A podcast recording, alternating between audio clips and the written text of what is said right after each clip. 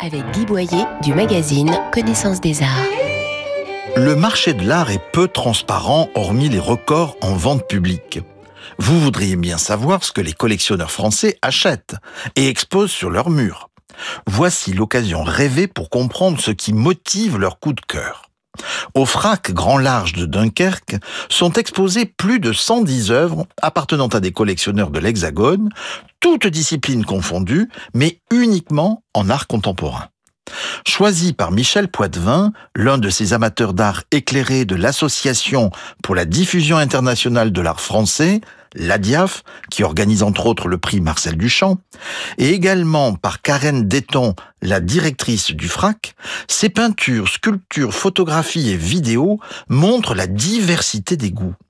Des portraits de Claire Tabouret et Françoise Petrovitch, aux natures mortes de Kaderatia et Bianca Bondi, il s'agit d'un large panorama de l'art d'aujourd'hui. Et n'oubliez surtout pas de lire les cartels où nos collectionneurs expliquent les raisons précises qui président à leur choix.